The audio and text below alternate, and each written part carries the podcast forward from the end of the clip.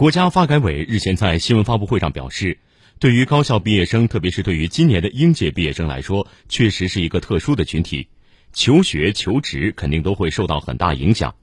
国家将从对中小微企业招用毕业生予以补贴，明确国有企业连续五两年扩招毕业生规模，扩大基层就业规模，包括一些社区岗位等，包括扩大招生入伍规模、扩大就业见习规模、适当延迟录用接收等多个方面来积极创造就业岗位。